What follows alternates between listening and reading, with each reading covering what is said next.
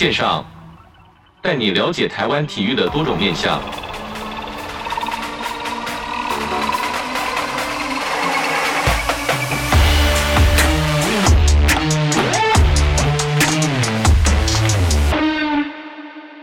体育线上带你了解台湾体育的各种面向。那在上集的节目中呢，我们分享了秘书长在成为这个首位棒球博士以及成为教练的挑战呐、那再就要请教秘书长，到了二军之后，包含是不是有一个特别的带兵法则，在书里面写到，觉得非常有有有这个共鸣啊？原因是因为在那当时那个环境，因为包含秘书长退役之后，又发生这个比较不好的这个迁赌事件嘛。然后到了二军当了总教练，然后又拿下非常好的成绩。那在这过程中，这个带兵法则到底是怎么把这个球员的心给带带到这个球队里面的，因为我从二零一零年黑将事，二零零九黑将事件之后，其实也经历了一一年，然后刚好也重新去去感受，当时真正接到一个内野教练，在那个时间，也很书里面也有写说，我那一年其实就跟这些选手现在都当教练了，然后说我那一年其实一零年是大家不看好的，没错，然后选了二十个二十个选手进来，然后联盟。特色的一个多了一个洋将，对，所以用这四个洋将拿到总冠军。这次总冠军过程其实选手都是一致的，因为你没有比人家好，你就要团队团结。所以我从这个理念之后，当你被不被看好的时候，那你的你的内心的那种坚强的态度，跟你那种不服输的精神，一定要营造出来。所以在一零年这种氛围上上来之后，到二零一二年的时候，刚好二军成补助。就是体育署要补助一千万，所以要有一些带，因为联盟那那球团那时候希望有一个教练会去，那他觉得那时候哎、欸、你是硕士，然后又又可以去去，因为那当时我都会做访视委去演讲，所以他说哎、欸、你可以下去带他们嘛。我说公司交办我就做没有没问题，所以我就下去接了这个任务之后，接了之后才知道。原来我在他们身上学了很多东西，所以在在书里面故事我我想读者可以去慢慢去看。但是我在这里可以跟各位讲，在二军二零一二年，在我当二军总教练的时候，我拿到二军的总冠军的时候，其实我反而在这个选手里面学了很多。不，一军其实是战备，可是二军这一块从零到有的时候，然后又看到选手最低迷，然后又要被淘汰又。负面的比正面的多，然后又没办法上一军，所有东西都是一直在负面的绕的时候，我如何拿到冠军，在书里面就写的很清楚。是，但是我在这个这本书，我还在这个电脑，我还是要谢谢我当时二军的那些选手。没错，如果没有你们，让我可以感受什么叫毅力；没有你们，让我能够感受到在在运动场上，其实有你们这一群即将被淘汰、要离开这个社会舞台之下，你们没有放弃了。你反而找出一个发自内心、认真在做这件事情。当你离开了兄弟相的时候，在这十年间，在自己的领域当自己的基层教练，都很努力的去培养这些选手。其实，在这十年我都看到眼里，所以我觉得在这这里你们做到了，但是我也告诉他们，我也做到了。是，就是只有秘书长带领着他们，就是包含前面这些带薪法则。那当然，这个负面情绪把它转成正面之后，也得到很好的效果。对。那在就我比较好奇，就是说运动员对于这个身份的转换，都会有一个不适应状况。例如说，我今天特别是有明星光环的运动员，或许到了我我今天没有球打，或者是我离开舞台之后，常常跟社会会有对接，不。比较不适应的情况发生，那秘书长会怎么建议我们这些呃曾经成绩很好的运动员，但是没有这些光环之后，我还剩下什么呢？其实很好的运动员，我觉得是应该是要把层次分清楚。所以你说很好的运动员，其实如果你有一种观念就是归零理论的时候，我相信你就很清楚。比如说像我，我觉得跟企业、跟社会、跟你的舞台，其实就前面讲了。当舞台你打好成绩，可是你要思考呢，真正看你打棒球的就是这一群人而已。两千三百万的人，就是只有六百万，好吧，五百万看你们打球，这已经多了哦，这是累积出来的。是，这这是算多了，嗯。可是真正还有不认识你的多少人，你就把它算清楚就清楚了。所以，当我跟企业连结的时候，我才知道，原来我常常听到一句话：“哎呀，对不起，我们都没在看棒球，你怎么聊下去？”我就，反正我就问他说：“谢谢你，我终于找到一个没有看棒球的，因为这样才能够听听大家的声音，才能够了解老棒是什么样的人，才能够更清楚说，诶，这个人在场上，或者是每一个人都有他的故事，但是你在接触的时候，如何让他知道说你是运动员，是值得让他来探索你的这一个陌生的人。所以我觉得明星光环它只是一个过去式，而是你在进行式跟未来式这三这两个，你要如何去冲这个归零理论啊？对，嗯，再来这归零就是跟因为打棒球其实最简单嘛，一书里面也写十个打数一定会有七个失败，那你是不是失败？可是如果一千个一一百个打数，七十个失败，三十支安三十支安打。你转播那么久的球赛，你应该知道这是强打，这是没错，三成打击率以上了，所以我才说，连我我的职棒生来的打击率也不到两成五嘛，哎，好像两成五哦，应该两成五哦，所以你看我失败多少，六百多个打打数到现在两成五也不到三十，也不到多少了，对不对？所以，所以我觉得在在这种。应该是六六千个还几个那种打数，就其实我真正六百支安打生来嘛，所以变成说你一万一万几千次，然后只有六百支安打两成五，就那你成成功这六百次，但是其他都失败啊。所以一样，你用这样的理论去慢慢去从事件中成长之后，你就很清楚，社会是一样，他不你不需要人家可怜你，因为你努力坚持做一件事，你知道你要做什么，探索完你就去做。因为你最起码你要先顺位摆清楚啊，肚子要先饱啊，所以我在刚前面有提到嘛，当我要当教练变选选选手变教练的时候，他有两条路给我，一个你自己找，一个就是你要当教练。是，可是很多人都是跟我一样，畏畏缩，我只做我熟悉的。如果你现在让我再回来，我一定会告诉我出去就好，因为我早一点失败了，早一点踏入社会了，我就可以跟社会连接，我就可以不同的学习。所以我才说，运动员不管你是高的，不管你是普通的或者低层的，其实你只要告诉自己，你没有特殊性，你是跟社会是一样。所以社会你没有工作，你还是要找工作，因为你有工作，你才能够让自己生活是才能吃饱肚子，这个主控主导嘛。所以变成说，你要一味的说，哎呀，教练资格，教练不够，教练的位置太少，教练的缺太，教练留在这个环境的人太多。现在工资少太多，所以你要不同的想法之后，你转念之后你就有了。就像我去考大客车一样，我就自己去去考，我就去拿证照。哎、啊，如何去拿证照？就很简单，为了为了如何去跟社会连接。啊，这个东西如果拿拿到这个证照，你就可以有鱼竿了嘛。没错。所以你要让更更更多社会去接近，你知道你主动性的，就像你要成为一个先发球员，成为一个职棒选手。你在学生时期，你都会主动去练习的，啊，你把这个精神到企业社会里面都是一样，怎么会被淘汰？没错，而是你的心态被淘，被动了，你就被淘汰了。你只是想说，哦，我过去很有名哦，你艺人不是一样吗？所以我觉得你要归零之后，其实你应该是要用一种过去已经过了，往前看的时候，你就觉得过去是一种事件成长，好的，你就就像我觉得很很享受是，只要大家看到我说，哎呀，老邦你好，我以前看你。打球长大的这一句话，其实听起来以我这种年纪是是不想听的啦，因为因为你觉得我年纪大了，对。可是想一想，如果你没有打球，让人家这样认识你，你应该是要享受它才对。没错。所以我觉得在职棒在这一块，他的他的观念其实就是，在我这本书，我希望给一些读者或者运动员去思考，你选择的这一块的时候，它只是一个工具，它不代表它是你一辈子的。只能做的一件事情而已，这是我希望传达的。是，那在这边就听到，就秘书长成为教练之后呢，然后就对于这个身份的转换也分享给这个现在在这个线上运动员。那在这边我们休息一下，我们马上回来。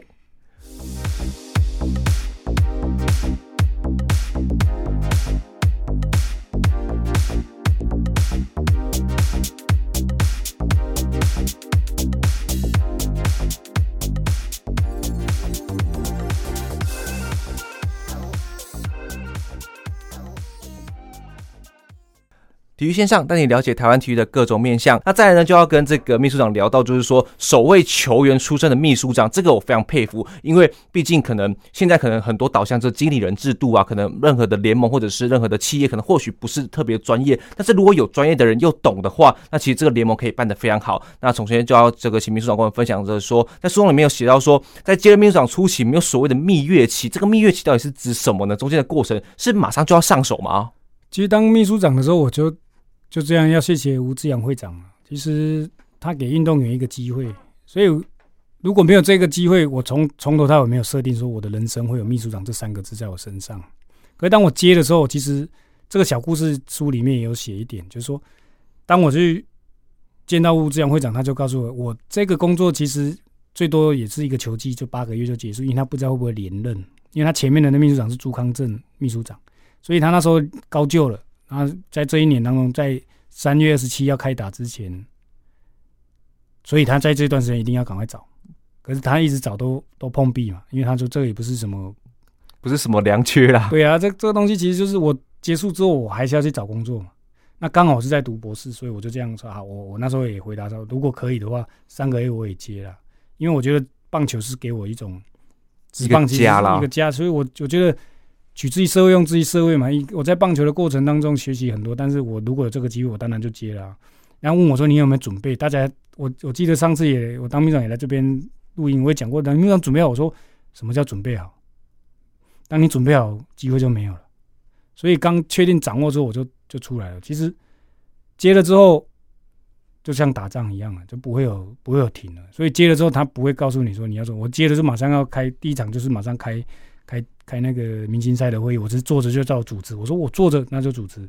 啊，我就还好，旁边有一个团队，所以慢慢我才慢慢从里面坐着之后，蜜月期从哪里？你要从财团法人，你从里里面的组织里面，你原来从球团就感受到球团。那时候我的书也讲，球团就是现在我们比喻说，他就是立法委员，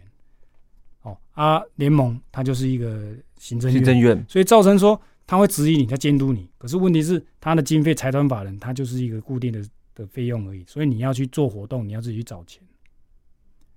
所以你要办活动，我就第一个任务，其实那时候就分了啊。你就是负责，你是棒球也，但是当时我遇到很多困难啊，所以我就开始慢慢思考说我要怎么做啊。我在前半年，我从早上做到晚上十二点，因为球球赛结束，所以我就找了财务，我找行政，所有的法条法规，所有的财务全部找来，因为我要先了解我们现在同组织里面缺了什么东西，要需要怎么去调整。可是你调整太快，人家会觉得刚开始遇到太多困难，人家说：“哎呦，你会不会带啊？会太痛了。”然后有很多离子，好像是我很硬。其实我也只能说一样啊，职业运动它没有在等人的。如果你想走，我们就后面就会补上了嘛。所以这就是一个很现实，连我都一样，都要被淘汰的的人了。所以我觉得这种理念就是。我要带的是一个团队，所以我那时候记得，我就跟我那个团队讲说，我们应该是，我们是一直坐在一个大便上的黄金，我们应该让更更社会去感受到说，其实职业运动唯一台湾只有一个职业运动的时候，你要做一个领头羊，所以我们要让他大家看见。再来就是，我希望职业运动的高度被看见，高度要拉出来，所以这样的话，整个环境让职业运动，国外的职业运动其实都是一个非常完整日常，那台湾应该也是要更多的主流的运动变成职业嘛，所以。背负了很大的责任，但是我相信这种责任其实就是由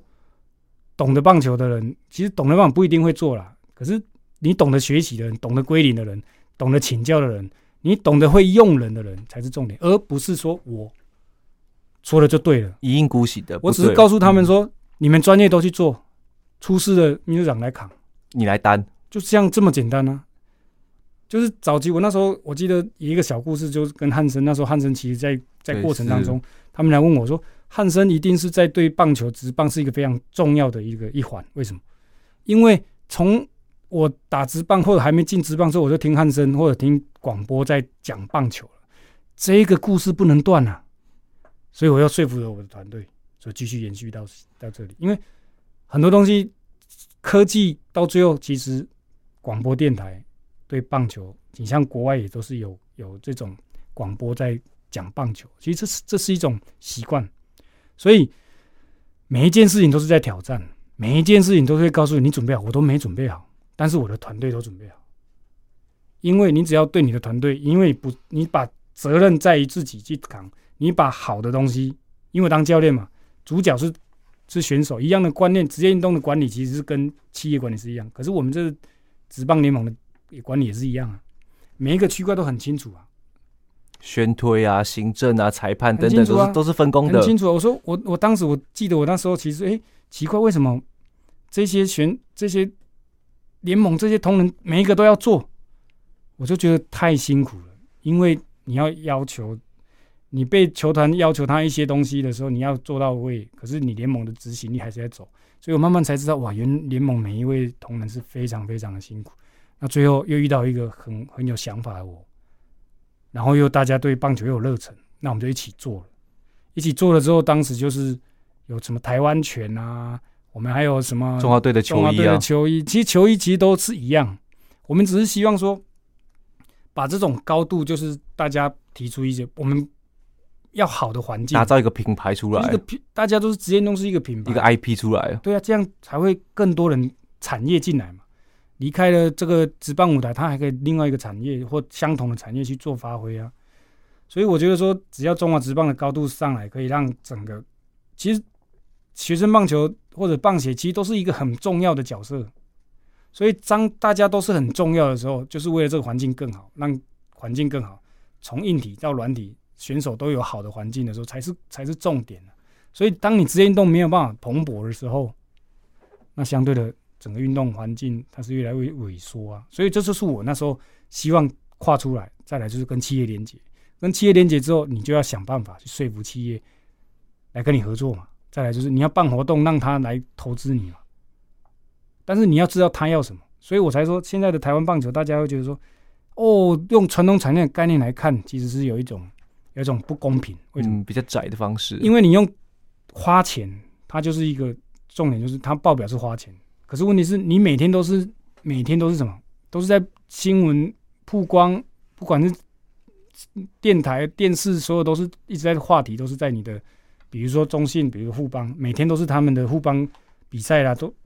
炒热起来。插出来之后，你会看到他花了四亿，但是他的他的用他的一个荧幕成本跟跟先推的成本来看，他是六亿的成本以上啊。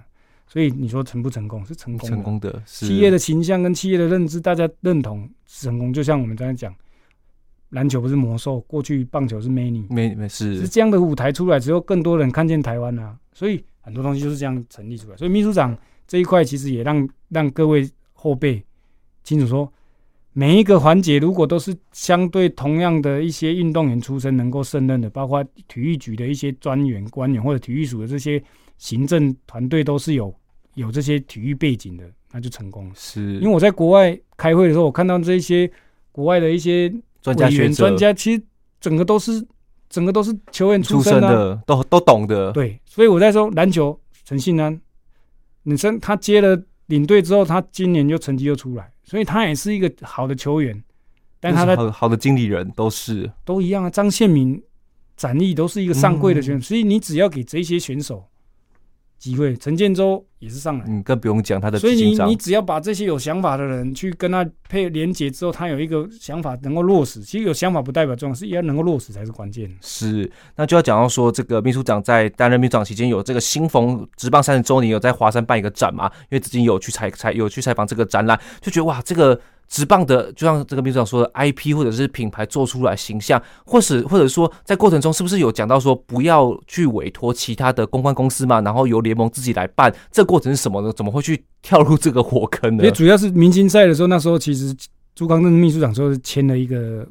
行销公司，签了三年，刚好我第一年进去接接了之后，我就说我就看报表之后我才说，哎、都是负，都是亏的，但是他们怕亏太多，所以他们就委托出去把权利卖出去。可是你全力卖出，你就配合他而已啊，你就没有主主导权，你的品牌就没有主导。所以我就跟同仁开完会说，那我们明星我们自己拿来，可是输赢我们要自己要扛哦。大家都有同意，好，那我们就做。所以我就负责，我在秘书长其实任内就是在找钱而已。所以大家怎么没有看到我，就是找钱啊。我从找钱过程我学到什么东西，学到如何说服大家来投资棒嘛，对吧？所以这样的一个从明星赛慢慢发展发展之后。好，那三十周年，他说啊，你要做什么？二十年做什么？没有人记得。那三十年要做什么？那我就刚好文总是一个要转型，那我就问他们，就请意嘛，请到最后他说，哎、欸，其实国球大家其实很多老球迷都没进来，你知道吗？我说，对啊，我去美国大联盟明星赛的时候，我看到那些退役的球员都还是被被尊荣，联盟把他找名人堂。所以你会看到，哎、欸，其实我们台湾可以这样做，哎，那我就说用三十年去把它走完之后，我才知道原来我们我就找同仁去看看完之后回来就开始集思广益去做，说半年把它完成一个比赛嘛。所以你会觉得从这样的过程，三十周年展其实最最痛苦的是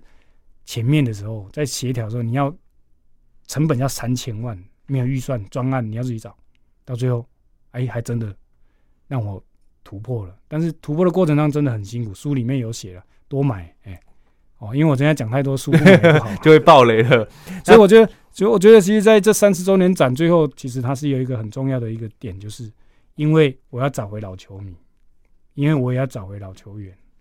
到最后真的成功了。我觉得就是你如果都不做，都不会成功了。是，那如果把这一段这个结尾来说，担任秘书长期间，能促使你把这个职棒的环境改变向上，最大的原因到底是什么呢？其实就是不服输吧。因为我觉得我不是头脑简单、四肢发达，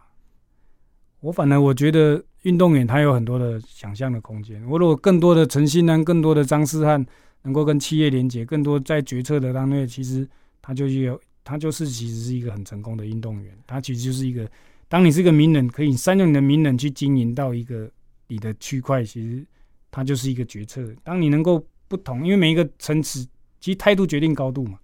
所以你当能够成为明星球员，其实不简单了。你从明星球员的的角度去看出你在做管理的时候，你去。内化自己的时候，你反而会做出更精准的东西出来。是，那听到这边，就球迷应该都会很有感觉啦。因为毕竟在这个冯秘书长在担任秘书长的期间，联盟的改变，包含三十周年啊，包含疫情期间，包含整个整合赛事等等，我觉得球迷朋友应该是看在眼里，觉得说，哇，这个秘书长跟以前的秘书长，我们不能，我们没有没有说要做比较，只是说对于这个几年间的联盟改变，可以说是非常大。那我们在这边再休息一下，我们回来，我们马上进入到最后一段未来想要做的事情。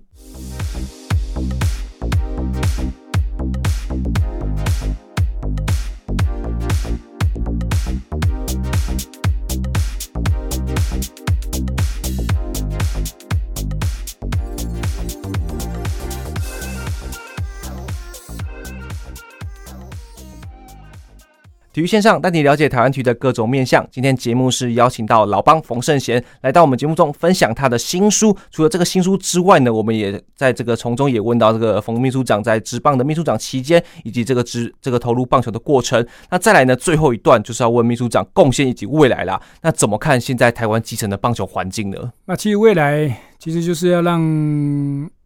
运动员不要不要害怕，不要害怕进入社会。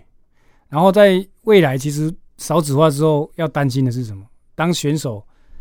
不要一直说他是你一辈子的工具，而他只是一个阶段。你要了解说，运动这一块其实它是可以给你什么，只是它只是一个短暂，它只是一个工具。所以我才说，我现在未来我想做运动员退辅会的平台。平台不代表我要成为什么机构，都不是，而是要让更多的企业来需要人才，然后我们做一个平媒合，然后用政策或者是跟。一些合作之后来做一个教育训练，让这些选手退役之后能够探索。因为退役不是只有职棒，而是有很多高中、高中啊离开了舞台，或者国大学离开了舞台之后没办法进入职棒。这一些其他运动项目能够了解说，企业因为它本身是运动项目出来，但是它抗压性一定是比一般人的好。没错，所以我们应该让他们走出那一块前两步，但这两步其实需要更多人帮忙，尤其是企业，然后再来政策，因为劳动部。其实每一个环节，就像这些东西，如果能够一起一条龙做上去的时候，我相信选手我们要培养的不是运动选手而已，而是运主动性的运动选手。所以我说我没办法改变大家，但是我要改变的就是我周边的环境，环境就是我这些周边好的好朋友的小孩子有在打球，我就会告诉这些观念。但是真的在改变，所以我觉得我的未来，我我没有办法去大声的告诉我可以改变什么。但是我会告诉他说，我会做给你们看，我们如何改变。所以我在桃园桃园市体育发展经济上执行长，我就是做这样生涯规划的一种的一个课题。所以我现在觉得这个部分，我出这一本书，我就是一个起手式，就是要跟企业连接，让运主动主要的运动员能够有一个方向，跟社会对接。连接不要脱钩，到最后其实走出一条更多运动员到社会每一个角落。都是有运动员出身的选手。是，那秘书长会怎么建议我们这个小朋友，如果要走体育这条路的话，所要去具备坚持以及不放弃的理由呢？结果前面已经讲了，运动没有特殊性，你只要多了一个在运动场上的学习以外，但是你课堂上的学习绝对不要放弃。再来就是你要去了解现在社会的你自己本身，你的目标定好之后往前走。你的优势是什么？对，当你不是你，大家都想要当大谷翔平，可是。用大谷翔平，他把自己的格式化之后，自律性多高？不是每一个都是大谷翔平。可是当最好的安排、最后的打算，你没有这一块的时候，你不能放弃，但是你要往另外一个方向走。所以我离开了球员，我打了八年，其实我的同学也都打了很很久啊。但是如果没有这些挫折，我怎么会有这样的一个能量呢？所以我觉得，我给基层的运动员很简单，把复杂东西变简单。目标一致设定，归零归零理论走下去，但是不要用嘴巴，而用身体力行去做。我相信你就会成功。那最后就请秘书长用简单的几句话告诉我们听众：体育教会我们的事，就是看准就扑。冯胜贤的《无畏人生管理教练学》的这本书可以告诉大家。其实最重要的，秘书长这本书是什么时候会发行呢？然后从中的几个重点来跟我们听众朋友来分享一下。其实我现在在二十二十九号就在书局这边已经都会上架嘛。那二十六号就今天开始，其实就是已经在预购了。当然，我七月二十三在新书发表会在城邦书房哦，所以也可以多看一些春光出版社的网站，就会看到我们这书的讯息啊。那这一本书其实值得。运动以外的企业家来看，因为我觉得在心理的东西有一些瓶颈，我觉得这都是我挫折来跟各位分享的一些很好的经验呐、啊。是，那今天很开心邀请到这个中华职棒前秘书长老帮冯胜贤来到节目中，跟我们分享他的新书《这个看准就扑》冯胜贤的这个人生管理教练学啦。那听众朋友如果听到这边的话，其实你听到这一集的时候，其实书已经上架了，所以到了到了这个各大书局都可以来入手。那今天很开心邀请到冯秘书长来到节目中跟我们分享，秘书长谢谢你哦，谢谢谢谢主持人各位听众谢谢谢谢。那我们体育线上我们下周再见喽，拜拜拜拜。